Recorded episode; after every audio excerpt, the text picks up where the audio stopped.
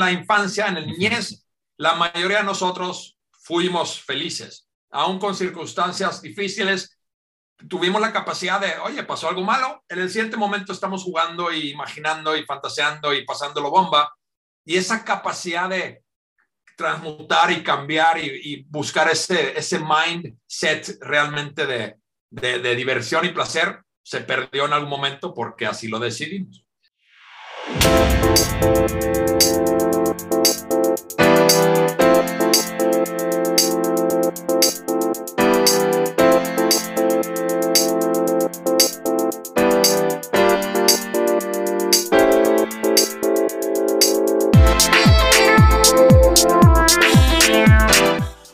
Bienvenidos a un nuevo episodio de esta nueva sección de Reventando en los Podcasts. Estamos eh, invitando una nueva sección con gente, con personas que son un plus, ¿no? Que tienen un estilo de vida que nosotros nos gusta decirlo como ese, además, como esa añadidura. No se quedan con lo tradicional, sino que van un poco más allá, ¿no? Son vidas muy auténticas. Eh, y esta sección se llama Beyond, Beyond the Work. Y estamos aquí con Tero. Eh, Tero es finlandés que vive en, en Monterrey, ya todo un regiomontano también, pero un hombre súper polifacético y ya nos irá contando. Pues bueno, pues mucho, mucho gusto que estés aquí y gracias, gracias por acompañarnos, pero buenas tardes. Padre Luis, gracias por la invitación, siempre un gusto platicar contigo con un, un, lector ávido como yo y me encanta este, siempre las conversaciones y notas que cambiamos, así que un placer, gracias por la invitación.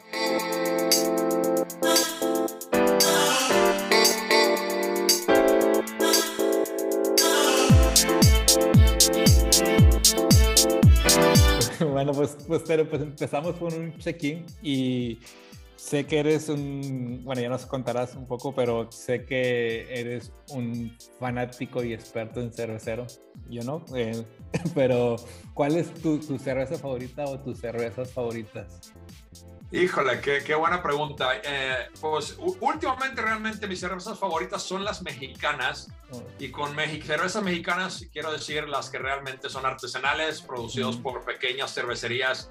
Eh, entonces eh, los comerciales no soy fan de para nada porque al final de eso, pues además que no saben muy rico, las ganancias no se quedan en México, entonces van a Holanda y Estados Unidos y otros lugares. Entonces eh, los arsenales hay demasiados buenos. Si, si, la gente me pregunta cuál es la favorita, pues yo siempre digo pruébalas porque vas a encontrar algo que te encanta. Hay demasiadas para escoger una sola. Pruébenlas, todas están muy, muy buenas. Bueno, no todas, pero casi todas. pues fíjate, es verdad que tocas un muy buen punto eh, con las cervezas artesanales. A mí creo que me gusta mucho, hace poquito las, las huarcas me gustaron mucho. Eh, y hay una que sí es comercial, pero hace mucho que no pruebo, que se llama Judas. Es una, una belga y la extraño mucho, ¿no? Es, muy cítrica. Eh. Una, uno de mis grandes favoritos es de cervecería Loba de Guadalajara. Tienen una que se llama Sueño Rosa. Es un sour, que me encantan las cervezas sour amargos y está fabuloso. Si tienen chance de probarlo, pruébenlo. Pero, pero hay muchas muy buenas. Viva, viva la cervecería, cerveza mexicana, porque es muy, muy buena.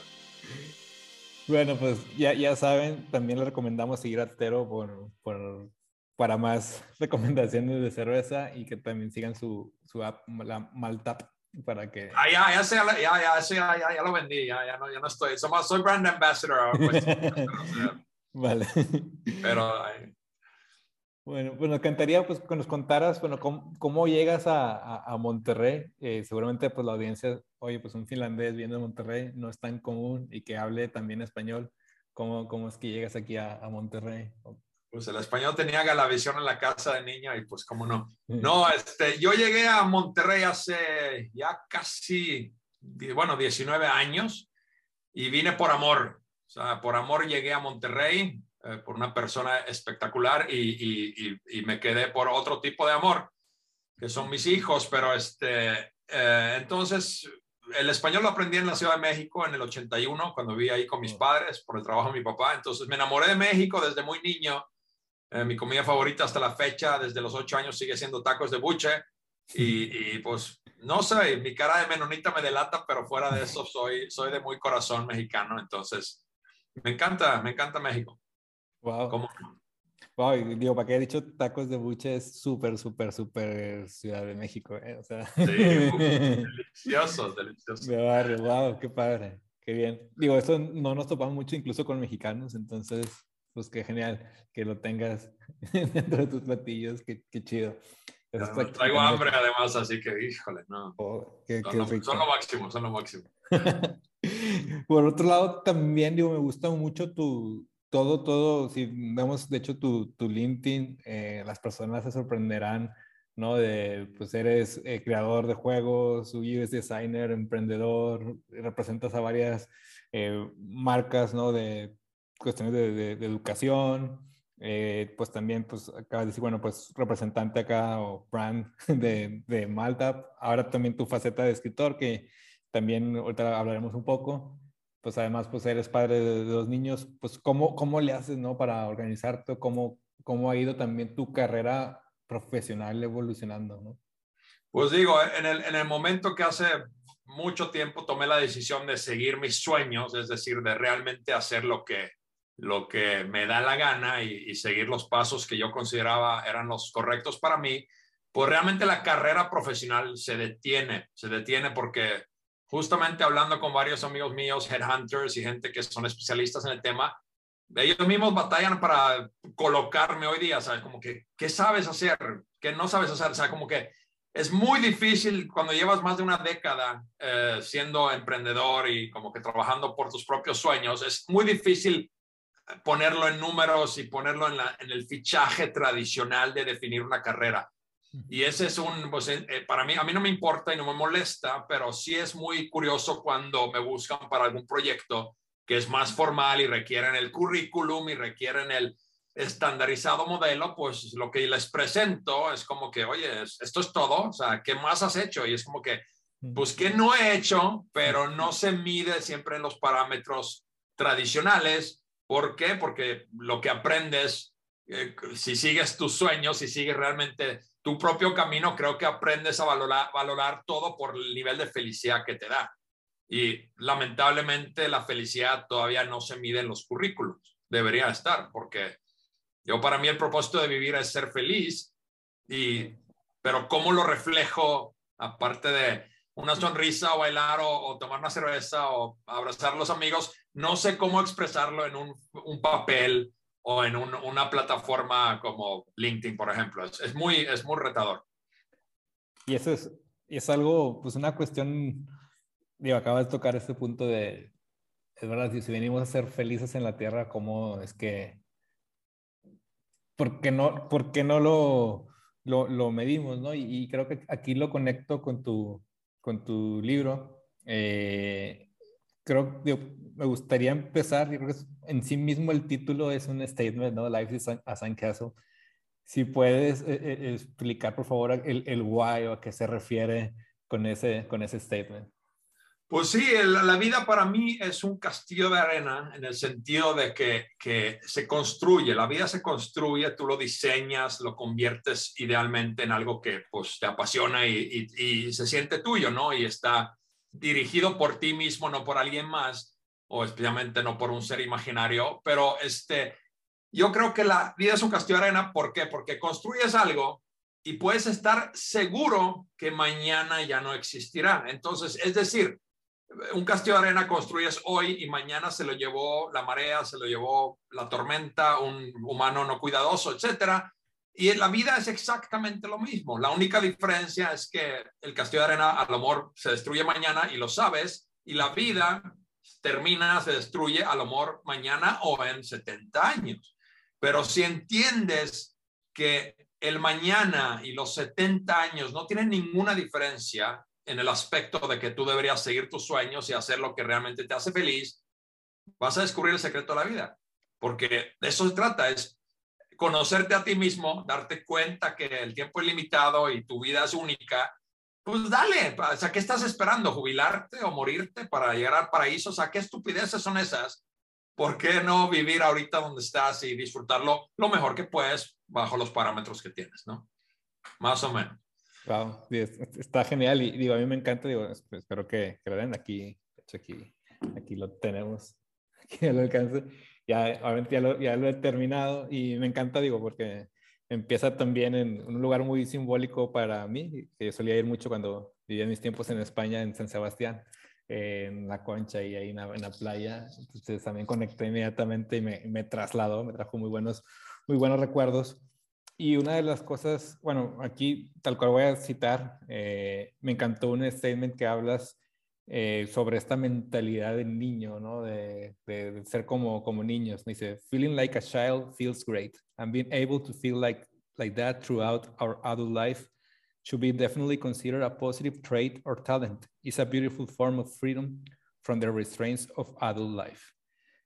Eh, ¿Por qué crees que nos cueste tanto vivir así? ¿Por qué crees que a veces incluso se nos trate, nos como inmaduros o es bueno, eh, eres un niño o qué? Es, es, nos cuesta principalmente porque tenemos miedo a ser juzgados. Es decir, creo que la, la, la falacia de querer ser un adulto es, viene del, del proyección de otros. Entonces nos comparamos con otros y vemos cómo actúan y pensamos que esa es la forma correcta de ser. Y es un error grave, grave ¿no? Entonces, si realmente eres tú mismo, y sigues tus pasiones, te vas a dar cuenta que, oye, pues para mí a lo mejor me hace feliz ser un niño y hacer cosas de que se consideran tradicionalmente como cosas de niño y te deberían importar un poco. El, el, el, ejemplo que siempre usan es como si quieres bailar en la calle, baila. O sea, ¿por qué no bailas ahí en el semáforo esperando la luz? No, pero qué pena, van a pensar que soy un loco. Pues, ¿qué te importa? Entonces es como que, ah, bueno, la verdad, me, no me, o ¿por qué me importa? Me importa porque a lo mejor esa persona entonces no va a ir con un date conmigo o es mi futuro jefe y va a decir que no va a contratar.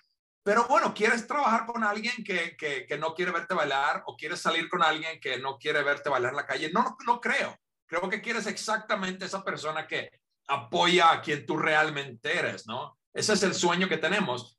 Y es curioso que, que mezclamos esas dos cosas. Entonces, para mí es ese miedo de quedar en el ridículo. Ese es el peor enemigo de, portarte como niño de adulto.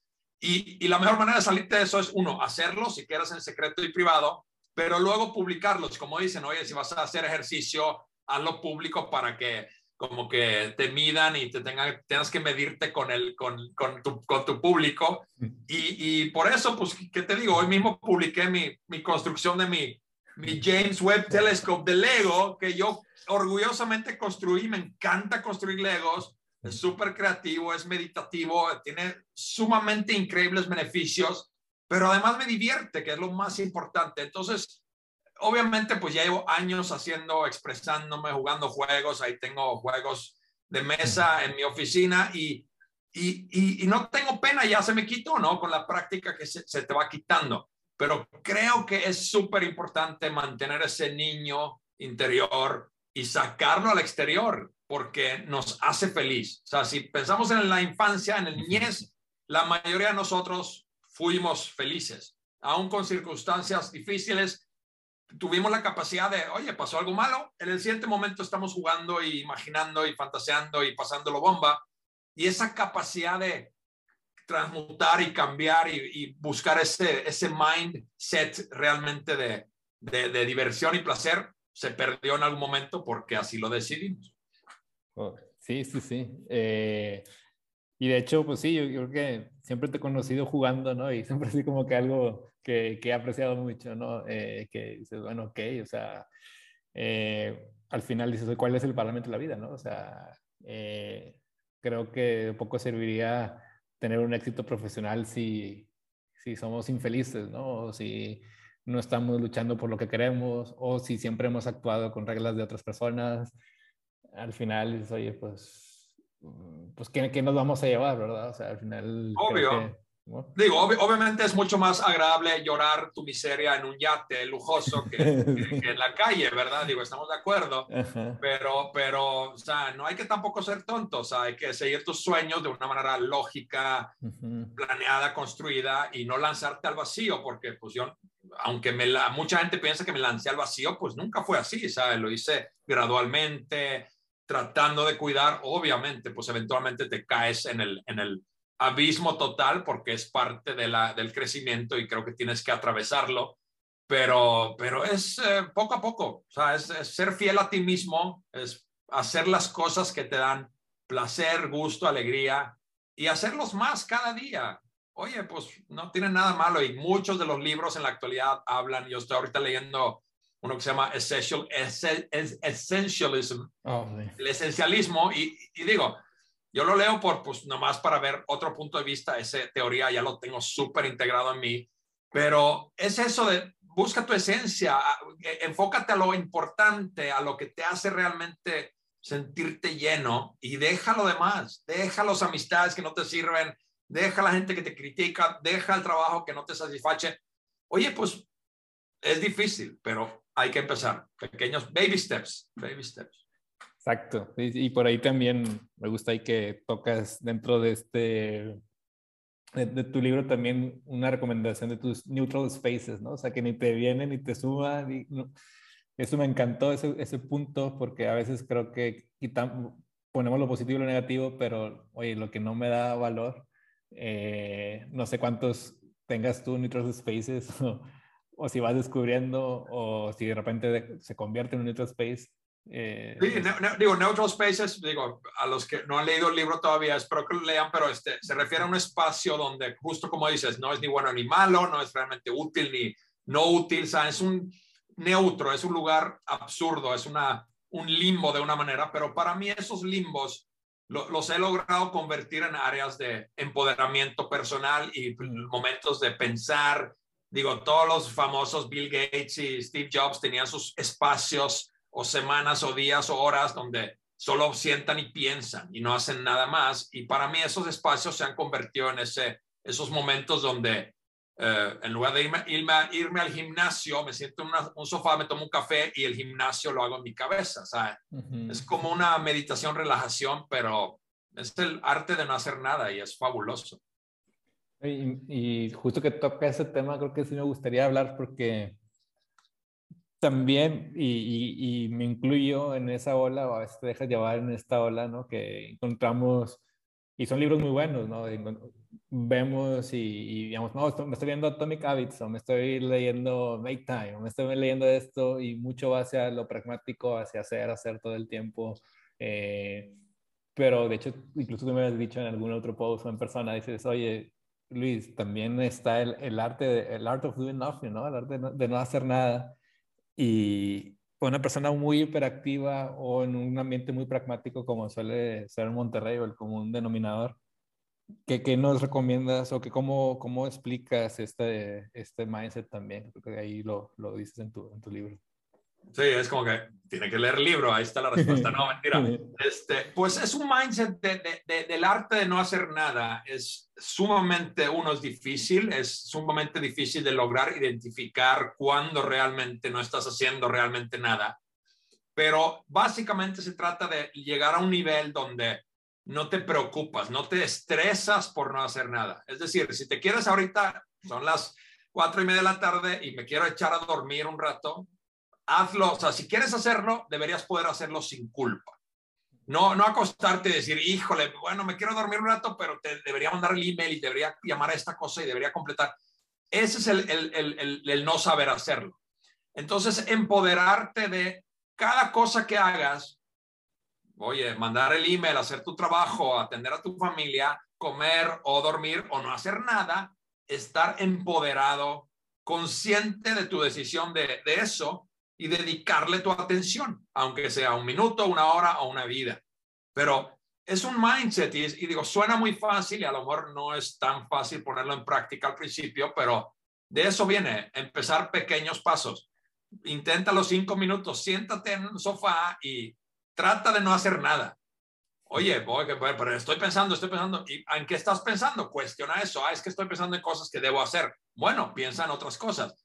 No, pero no puedo. Bueno, practícalo. Es un tipo de meditación, es un tipo de, de, llámalo como quieras, pero con la práctica muy rápidamente creo que lo puedes lograr. está genial esto que, que dices. O sea, probablemente nos empecemos a cuestionar la vida, en, qué le estoy dedicando el tiempo, ¿no? O, o, o me, me, surge esto y resulta que hoy no es tan importante y lo otro que sí es importante no está en mi cabeza. Eh, ahorita justo en el caso de ese ejercicio dijo, oye, pues capaz sí, a mí mismo me, me, hace falta ponerme y saber, ¿no? ¿Qué, es lo que me brinca? ¿Qué es lo que me salta? ¿no? ¿Qué, ¿Dónde están mis preocupaciones? ¿no?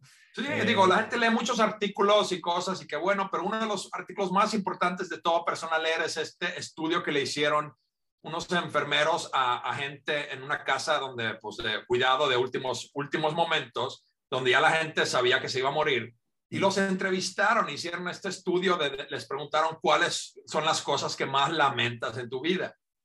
Y esa lista de los top cinco cosas es para mí el perfecto guía de darte cuenta en este momento de qué estás haciendo mal o bien, porque son tan comunes esas cosas. La gente dice, oye, pues ojalá no hubiera trabajado tanto, ojalá me hubiera atrevido a seguir mis sueños, ojalá hubiera pasado más tiempo con mi familia. Ojalá hubiera mantenido contacto con mis amigos. O sea, cosas tan banales y tan mundanos y tan obvios que todos decimos, ah, oh, ya lo hago, no tengo que dedicarle tiempo a eso, no tengo que, no, eso ya lo estoy haciendo, pero realmente lo estás haciendo y creo que la mayoría de la gente cuando lo cuestionan y se toman esa pausa para realmente preguntarlo y contestarlo, honestamente, pues se van a dar cuenta que no lo están haciendo. Es una falacia, un engaño propio una mentira que nos autodecimos para justificar las pendejadas que hacemos.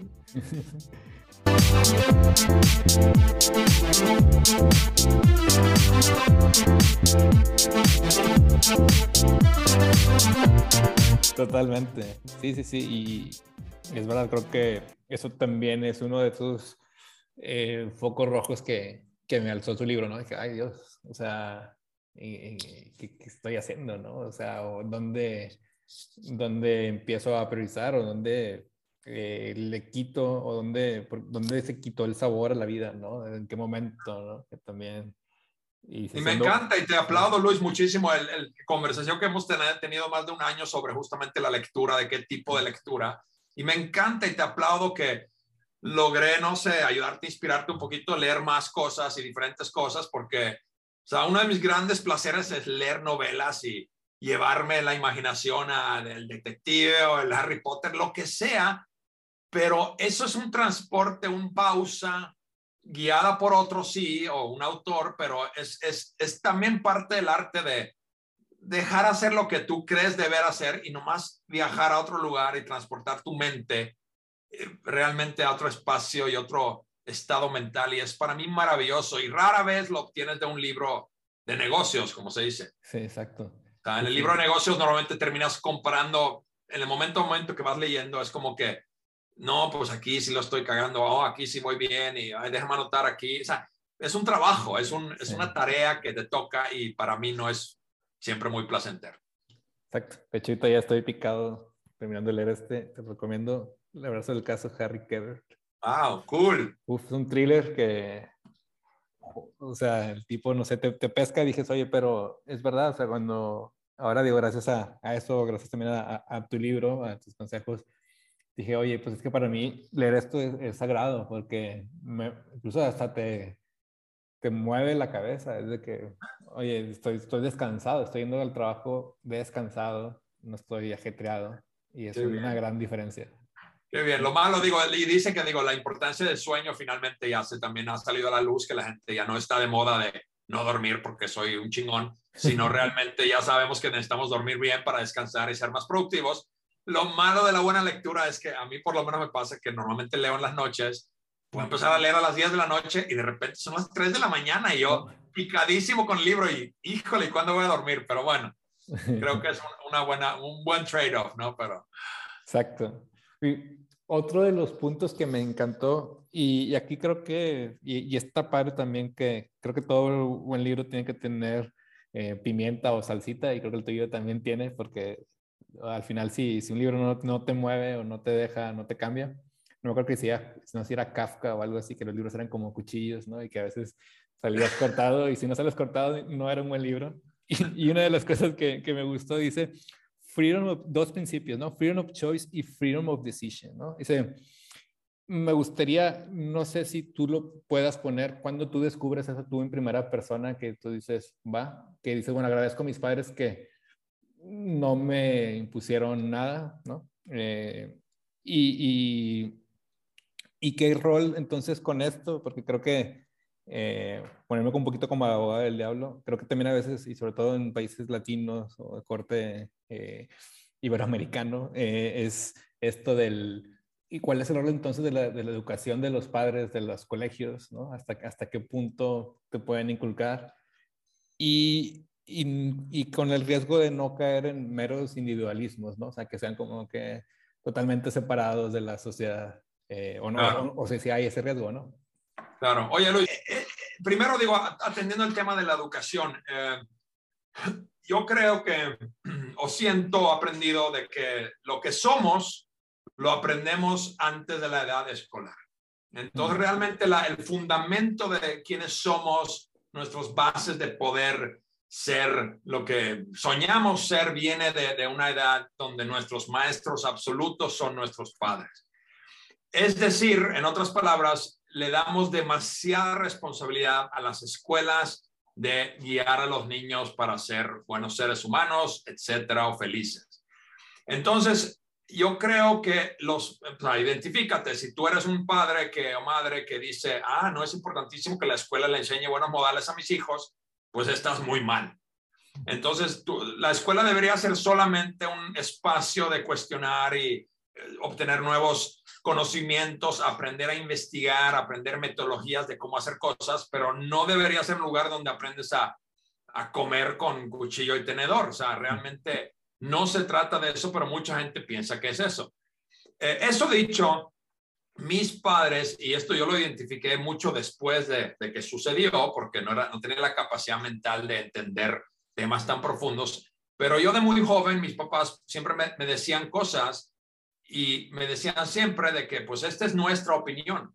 No significa que debe ser tu opinión. Tú busca tu propia respuesta. Y yo como que no sé de qué hablan, están locos, pero años después entendí el increíble poder que me dieron sobre yo decidir. Entonces yo tuve el, el, el, digamos, el poder y la responsabilidad de decidir por mí mismo, porque al principio dices, jaja, yo puedo hacerlo todo, pero luego dices, qué miedo. Y si hago la mala decisión y si lo hago, pues ya soy el responsable, no hay nadie a quien culpar.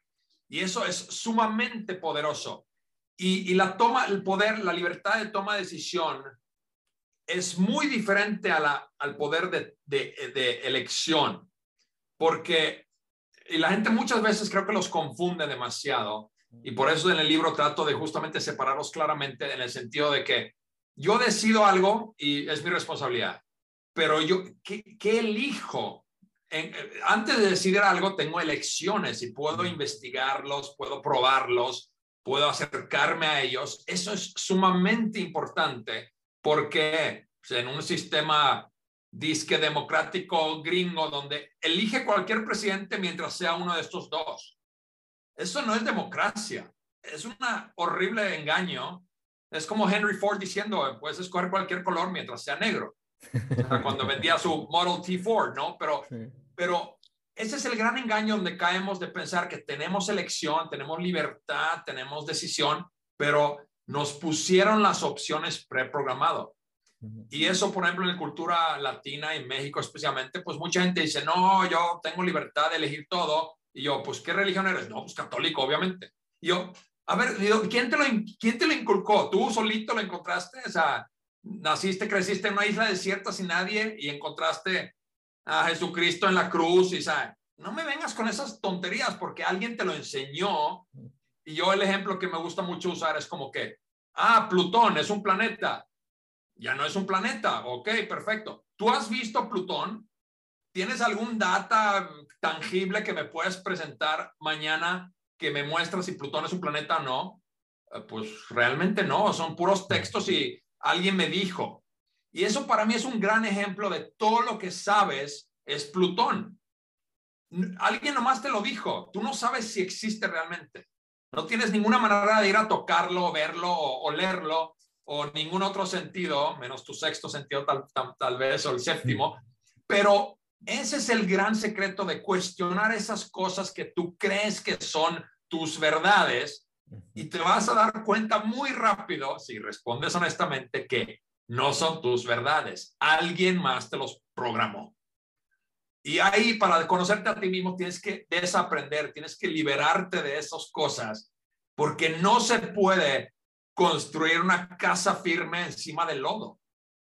O sea, si tus fundamentos están ya trastornados o distorsionados o de esta manera, no vas a poder construir esto acá si esto ya existe. Tienes que primero derrumbar esto y luego construir donde te da la chingada gana, porque si no, no se puede, no se puede. Exacto.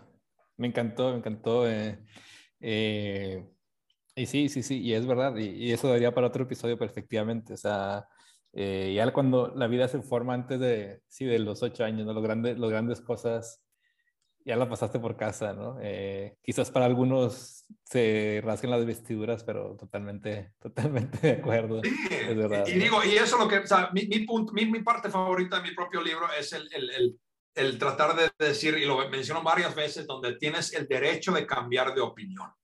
Y eso para mí es uno de los grandes problemas del mundo hoy, es que la gente siente que no puede cambiar de opinión.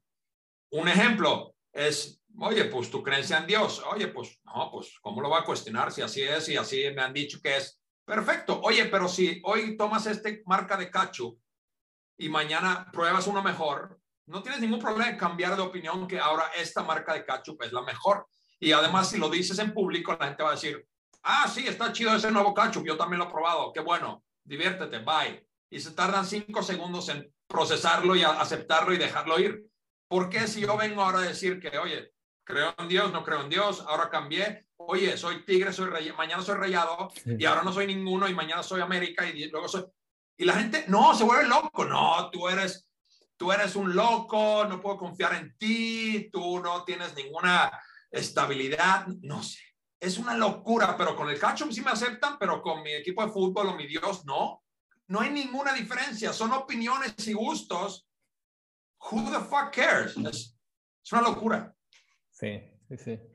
Wow, pues sí me gusta mucho y, creo que también, eh, también mencionas esto, lo de al final es hacerse cargo de su decisión. O sea, dijiste, oye, no, no es que estés llamando la responsabilidad, sino, oye, pues ahora no, no, no, te puedes excusar a que yo no, o sea, pues tú aprendes, ¿no? Y creo que de chiquito, oye, pues tú lo arreglas, hijo, ¿verdad? O sea, tú hiciste eso, pues arréglalo, ¿no? Sí, y, y, y, digo, hablo mucho, digo, uno de mis temas favoritos es hablar de la religión y esas cosas. Digo, ¿por qué? Porque son, todos tienen ese tema y es como un denominador común que los humanos tenemos esta necesidad de creer en algo más allá y más superior a nosotros. Pero si lo piensas dos segundos, es literalmente nomás desquitar la responsabilidad es pasar la pelota a algo más. Y eso es todo lo que es. Es como, no, pues es que si Dios quiere o si, o si me va bien o si la suerte me acompaña. No, eh, hazlo tú o admite tu derrota y admite que lo fracasaste y te fue mal y avanza, déjalo ir. O sea, ¿qué importa? No te claves ahí, no, no te quedas, porque si culpas a alguien más y le pasas la responsabilidad a alguien más, le das el poder a alguien más o a algo más. Y eso es una falacia horrible y creo que te limita realmente tu capacidad de descubrirte, de avanzar, de llegar a ser feliz, porque siempre tienes un parámetro que te bloquea, porque comparas todo contra eso y si no cumple, no hay otro camino. Y la, quítalo y puedes avanzar donde tú quieras. Es, es un camino libre si quitas las barreras en el camino. Para mí esos son. Para mí eso. Wow, pues no sé, ¿por qué le recomendarías a, las personas que, que, leyeran tu libro Life is, is a Sankasu? Pues creo que se lo recomendaría para que ojalá les ayude a cuestionar cosas. O sea, el propósito de mi libro es realmente, yo creo, y pues es mi, es mi sueño, es que cuando lo leas te quedes pensando en esas cosas que realmente te definen, que, que son esas cosas que tú has seleccionado como tus verdades y quisiera y espero que el libro al leerlo te haga tomar una pausa y cuestionarlos y, y, y contestarlos porque puedes cuestionar por qué será esto, por qué será tal. Muy bien, primer paso, pero eso no vale mucho. El real importante paso es contestarlo. Y luego lo contestaste es cuestionar tu respuesta y luego procesarlo luego repetir la pregunta, luego volver a contestarlo y eventualmente, en algunos casos de mi vida, a cosas, temas que yo he tratado, me han tomado décadas de cuestionamiento, recuestionamiento, recuestionamiento, hasta llegar a una respuesta que me da paz. A veces puede tomarme un minuto, pero la, la, la, ventaja, el beneficio principal de hacer eso es que estas grandes cuestiones de la vida que nos acosan a través de todos nuestros días y minutos de existencia, los quitas de tu mente cuando los respondes.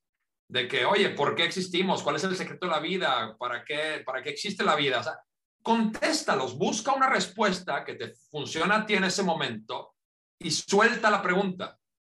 Si mañana vuelve a surgir, pues respóndelo otra vez o de otra forma, pero te prometo que no va a surgir tan rápido, porque lo quitas de tu mente porque te diste una respuesta y ojo, respuesta para ti personal, no algo que validado por otros o validado en grupo especialmente no es bueno, pero respóndelo a ti, date paz y salta a la siguiente pregunta. No te quedes, oye, es que no es la perfecta respuesta. No importa, avanza. Dijo Churchill, when going through hell, keep going. O sea, el punto es, si estás atravesando algo difícil, no te quedes ahí, no te pares ahí. Y bueno, o sea, obviamente entendemos que hay situaciones y cosas y, y, mucha gente sufre de ansiedad y, y otros trastornos que obviamente esos son diferentes temas. Pero asumiendo que eres una persona bastante normal y estándar, pues las excusas los inventas tú, ¿no? O sea, tú eres tu peor enemigo y tu peor bloqueador. Entonces, em, empieza conociéndote a ti mismo para poder explotar de una manera positiva. Genial. Pues sí, yo les recomiendo muchísimo. Digo, creo que el hecho de que nos cuestionemos ya es una gran ganancia. Y sobre cuestionarnos sobre cosas fundamentales, creo que también. Entonces, felicidades y, y gracias por este regalo. Y también aquí la, dedicatoria que me hiciste fue los primeros 50 libros impresos, eh, entonces fue el número 17, entonces me gustó también ese detalle. Eh, y pues aquí, aquí, aquí lo, lo tenemos y, y, lo, digamos, también lo, lo recomendamos, ¿no? Eh, finalmente, ¿qué, ¿qué, qué, futuro a ti te, te ilusiona? ¿Qué es lo que te mueve? ¿Qué es lo que te, te gustaría que, que pasara? ¿Qué tipo de cultura? No, de futuro, futuro, ¿qué ah, futuro te futuro, perdón, ya, no, digo, obviamente un futuro donde, donde puedo oír. Un futuro me emocionaría mucho donde realmente la gente eh, dejaría de hacer cosas por otras personas o por razones que no son reales, porque si todos siguiéramos nuestro camino fiel, eh, no creo que hubiera guerras, hubiera realmente tanta avaricia y tanto, tanto maltrato de un ser humano a otro. Porque si realmente tuviéramos hijos, cuando estamos listos para tener hijos y estamos listos para dedicarles chingo de años y chingo de dinero y chingo de atención y chingo de amor y chingo de enseñanzas, pues hubiera mucho menos gente que sufriera en su niñez y saldrían lastimados y dañados y se convirtieran en personas infelices o en cualquier otro, eh, otra cosa que no es este, una persona feliz. Eh, yo desearía que gente tomara más tiempo en autodescubrimiento. Yo creo que es el camino de, la masificación de la felicidad es pues cada uno. Y obviamente pues yo puedo hacer un pequeño gesto de escribir un libro, hablar con la gente, de tratar de darle consejos, herramientas o ideas o preguntas que hacer para que a lo mejor les ayude a tomar ese camino o empezar ese camino.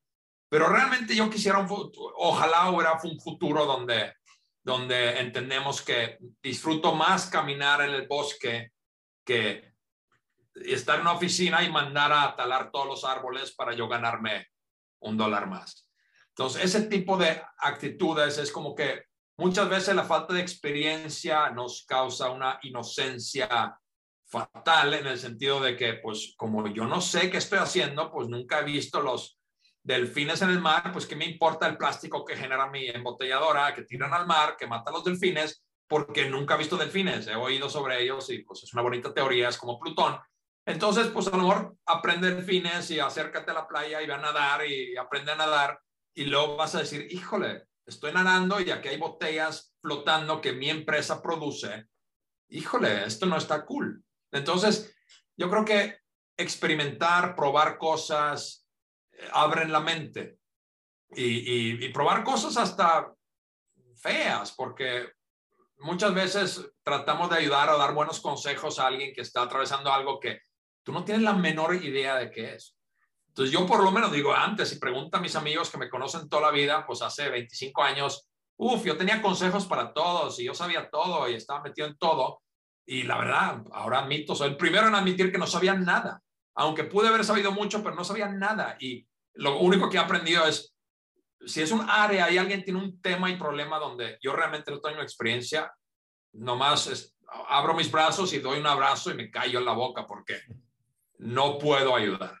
Y no debo ayudar, menos que la gente me pregunte algo o me pida algo, encantado se lo ofrezco, pero de esa actitud de, no, ah, ah, que estás deprimida, ah, dale, oye, no tienes chamba, pues busca trabajo. Oye, los pobres de la calle, es que son bien flojos. Todas esas unas falacias horribles que nos impiden mejorarnos como una, como humanidad, como un, una unión, ¿no? Y, pues son falacias tenemos que dejar de, de creer y son cosas que solo podemos dejar de creer si nos tomamos la pinche molestia de conocernos a nosotros mismos. ¡Boom!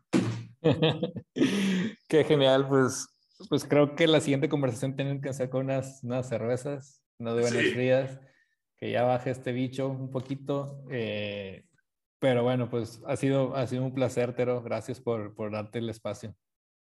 Siempre un placer, Luis. Sí, no, no, estas conversaciones me encantan y contigo especialmente, así que continuemos pronto, por favor. Claro que sí, pues, pues nada, pues este es un nuevo episodio de la sección Beyond the Work, porque pues somos algo más que solo trabajo. Pues muchas, muchas gracias.